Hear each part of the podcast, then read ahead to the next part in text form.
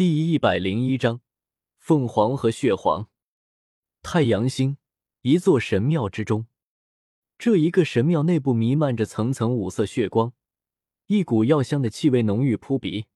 在神庙中央，有一个神玉炼制的圆形池子，里面五色血色滚滚，不断咕咕的冒着热气。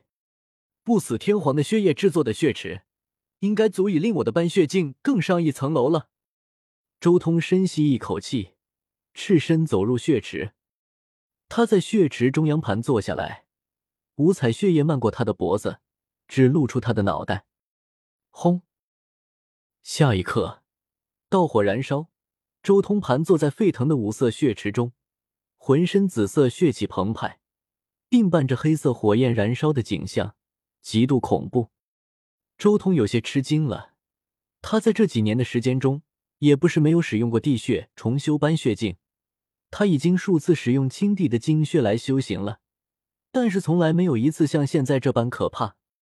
他才刚刚引动气血，开启体内潜能而已，就感觉自己浑身浮闪耀之际，肉身又更加坚固了一些。应该说，不愧是十凶至尊的血液吗？完美契合乱古法的修行，难怪在乱古时期。最珍贵的造化是用师兄的血液脱胎换骨，比如什么黄血炼体，比如荔枝极净血。周通很震惊，不死天皇血液所制作的血池，威能远超他的想象。先皇这样的东西，真的是一身的宝，尤其是修炼到不死天皇那般境界的先皇，更是可怕至极。以他的血液制作的血池。几乎不亚于乱古时期那些天骄脱胎换骨使用的各种极道血液。最后，他静下心来，不断的运转乱古法的蛊，冲击极限，让自己更强。轰！他的身体内生命元气喷薄，太过璀璨了，他简直如同一轮紫色的太阳在燃烧，他整个人都在绽放瑞霞。并腾起丝丝缕缕的混沌气。这个时候，他感觉到了充沛至极的力量，法力在狂涌，道行在激增，甚至连体质都更加向前迈出了一小步。不过，斑血境始终是锤炼肉身之力，周通早已走到了他如今这一境界的极境。这一次能在如今的基础上再做出一些突破，已经是极限了。不可能再让自身的肉身之力继续暴涨，他已经达到了这一境界极境的极境了。当这一池宝血之中的五色光芒消散殆尽的时候，周通才缓缓踏出了血池。经历了五色黄血炼体，周通感觉自己的肉身力量好似更进一步，达到了一个新的高度。我有感觉，就算不进入神境，我也能撕裂圣与壁垒。就凭我如今这副无双肉身，周通睁开眼眸，气血充盈而旺盛，血肉等更是精力洗礼，坚韧而强大。周通双拳紧握，稍微用力一震，轰隆，如同惊雷炸开。周通体外混沌气澎湃，滚滚而涌，成片成片的法则在交织，彼此碰撞，造成了可怕的奇景。好似大日抖动，天地龟裂。不死天皇的血液能给我带来这样的好处，但是血皇的血液……周通看着自己手中的另一罐血液，这种血液完全是一片血色，蕴含着可怖的气息。仙古末年，凤凰一脉堕落之异界，成了堕落血皇。我怀疑血皇山的始祖就是堕落血皇的一员，他们的血液最好还是不用。想了想。周通最后摇了摇头，自己现在还是太弱了。血皇的血液中万一有什么东西，那就麻烦了。不过我不能用，不代表其他东西不能用。周通看向了自己十洞天神环之中的凤凰蛋。最初，周通以洞天养灵的奥义养出了一具凤凰灵身，之后这具凤凰灵身又在仙火和仙金奥义的作用下。直接化作一颗凤凰卵。